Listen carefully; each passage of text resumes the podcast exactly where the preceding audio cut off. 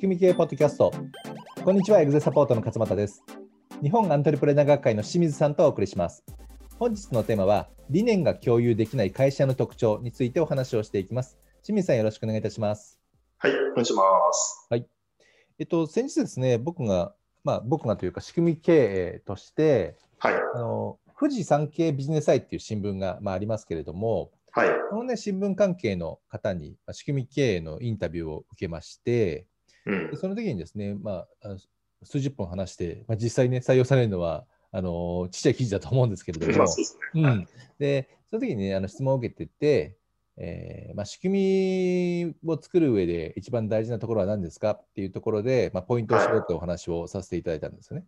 はい、で、その時の中のまあ一番重要ポイントとしては、仕組みというのはあくまでもテクニカルなところで、それが一体何に載せるのかと、何に仕組みを載せるのかっていうところの大事な形考え方なんですけれども、はい、あのー一番こう仕組みがうまくいかない、でうん逆に言うと仕組みをうまくいかせるところのポイントっていうのは、やっぱり理念の共有だっていうところをお話をさせていただいたんうですね。ん、うんであのなかなか仕組み化してもうまくいかないとか、例えばマニュアル作っても全然それが機能しないっていう会社って、うん、上上いわゆる社長とか役員さんが考えていることと思思いと、実際の現場のえー考えていることと行動が一致しないと。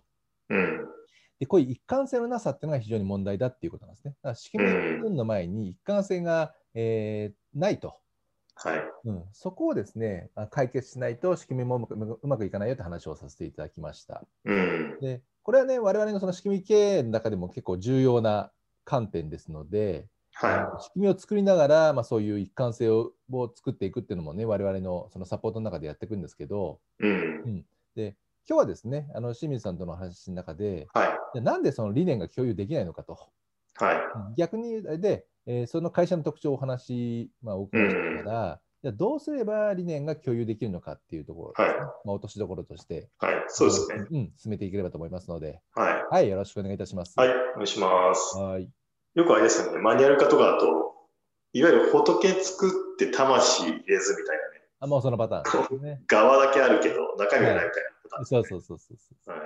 うんこれまさによくあることで、えーまあ、そうならないように仕組み作りしないといけないってことなんですけど、はいちょうど先月の、あれですかね、会員さん向けの勉強会がありまして、そこのテーマが理念共有の仕組みっていうことだったんで、まあままああ、ちょっとぴた、りですね。ええそうです。ちょっとその内容も、あの、まあ、全部は言言えませんけれども、はい。お話ししたいと思うんですけど、いまあ、さっきの一貫性っていう意味で言うと、うんえーその勉強会でお話ししたのは、まず、理念そのものがはい。共有されやすいうんものになってるかどうかっていうところがまずありますねと。はい。で、プラスして、えー例えばその、これ僕ら人工物って呼んでるんですけども、えそれ社内で作られる、例えば資料だとか、えうん。社名もそうなんですけど、ロゴもそうなんですと思うんですけど、はい。そういう、えー社員の目に触れるもの、それにちゃんと理念が乗っかってるかどうかってうんいうところ。まあ、オフィスの空間なんかもそうですね、人工物ですね。で、そして最後に、こう、会社内の、えーいろんなルールだとか、制度だとか、うんまあ、いわゆる仕組みですよね。そうですね。この3つが要は三位一体で機能してるかどうかっていうところがポイントかなと思はっていいて、。だからこういわゆる理念がめちゃくちゃ共有されてる会社ってその辺の一貫性がすごいっていうそうですね。ね。ザッポスとかは特になんか、そうですねよくね。例として出てくる話ですよね。はい。うん。なのでこの3つをちょっと今簡単にご説ご説明したいと思うんですあけれど、もはい。お願いします。まず理念そのものが共有されやすいかどうかっていうことで、うん。まあ、ちょっと勉強会ではね、6つあのご紹介したんですけれども、ちょっとポイントを6つ紹介したんですけど、はい今。日は、えーちょっと2つか3つご紹介したいと思います。1つ目が、はいまず単純明快であるかっていうことです理ね念、理念がはい、あ理念理が念自身がですね。はい。はい。例えばこれ、GAFA ってあるじゃないですか、最近。ガーファ。は Amazon いとか、ね。うん。 Google とか。めちゃくちゃ理念がシンプルなんですね。おお。例えば、Google なんてあれですよね、あの世界中の情報を整理するっていう、あ、たった一言ですもんね。はい、もううん誰でも覚えられる。はでい。かつ、一回なんか聞いたらなんか覚えられるし、うん。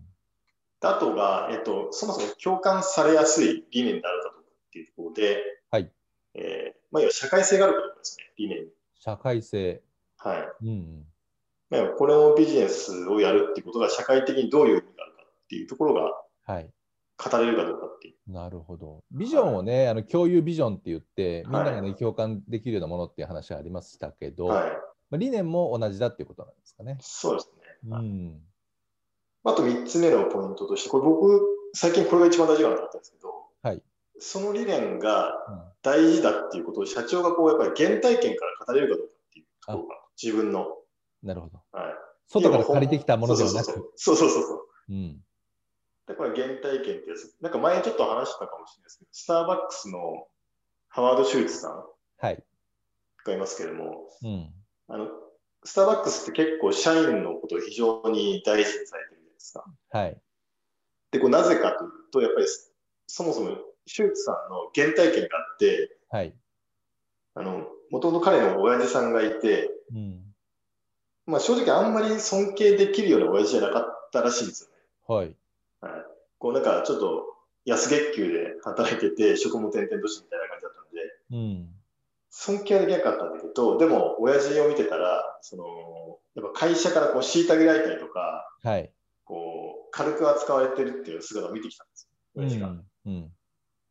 だから自分が会社を作るときには、そういう社員は絶対作りたくないとうらしいですん、なるほど。思う。はい。だからそれで社員を大事にしようっていうのが生まれて、まあ、そこからこう、社員にストックオプションを与えるとか、なんかそういう仕組み作りにつながってったっていう感じなんです。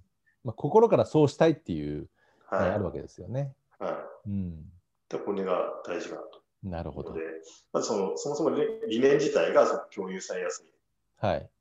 ものだというか、でも一つの大きなポイントだ確かと。で、もう一個の人工物って言ったさっき言ったやつが、まあ、例えばロゴとか社名とかに。えオフィス空間なんですえけども、まあ、そうですね、これもちょっといろいろあるんで、うんえーまあ、社名が分かりやすいですかね。やっぱ社名に込めた思いって結構大事かなとああ、なるほど。思ってて、うんはい、例えば、これ勉強会で例に出したのが、国用っていう会社がありますよね、日本で。はい。うん。